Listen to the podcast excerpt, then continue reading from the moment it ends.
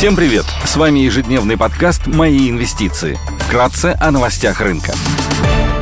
Глобальные рынки. Внешний фон умеренно негативный. Фьючерсы на S&P 500 снижаются на 0,3%, фьючерс на Евростокс в минусе на 0,9%, Шанхай Композит торгуется в плюсе на полпроцента, гонконгский Хэнк в легком минусе на 0,2%. Бренд стоит 92 доллара 80 центов, золото торгуется по 1620 долларов 80 центов за унцию, доходность по десятилетним гособлигациям США выросла до 4,27 0,02%. Сегодня в США будет опубликовано число активных буровых установок от Baker Hughes, продолжается саммит лидеров ЕС.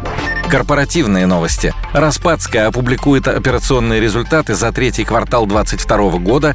Среди крупных иностранных эмитентов отчитываются Verizon, American Express и Schlumberger.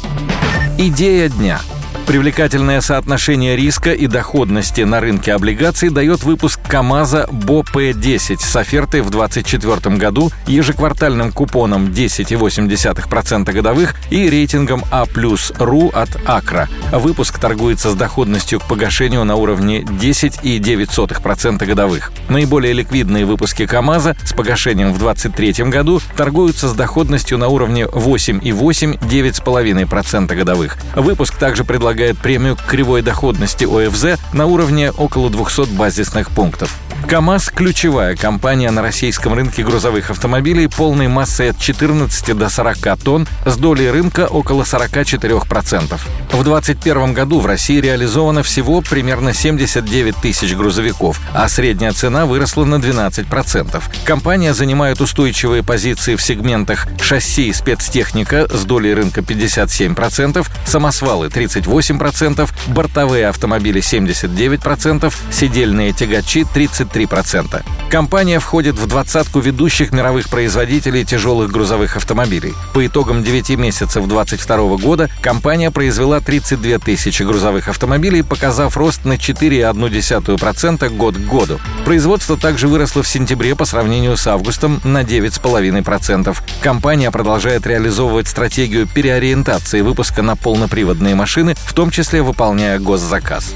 КАМАЗ включен в список системно значимых предприятий с точки зрения обеспечения транспортной безопасности и получает всестороннюю господдержку в виде льготных займов, госгарантий по кредитам и облигациям, налоговых льгот, софинансирования НИОКР, субсидирования экспорта и так далее. По данным АКРА, по значительной части долга предусмотрены государственные субсидии по процентным платежам в размере от 70% до 90% ключевой ставки.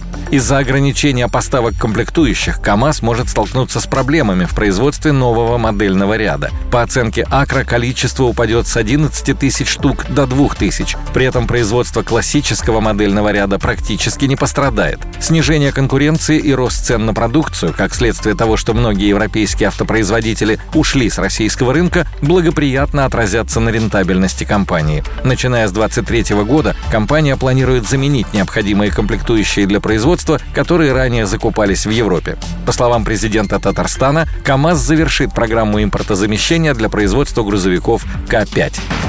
Компания характеризуется средней долговой нагрузкой. Отношение чистого долга к EBITDA на конец 2021 года на уровне 4,4x. На конец 2021 года совокупная задолженность составляла 108,5 миллиардов рублей. Из них 32,5 миллиарда короткого долга, 96% совокупного долга необеспеченная. У компании 23 миллиарда рублей денежных средств, которые покрывают краткосрочный долг на 71%. В 2022 году предстоят оферты ПУТ и погашение повышения бандов КАМАЗа на общую сумму 22 миллиарда рублей.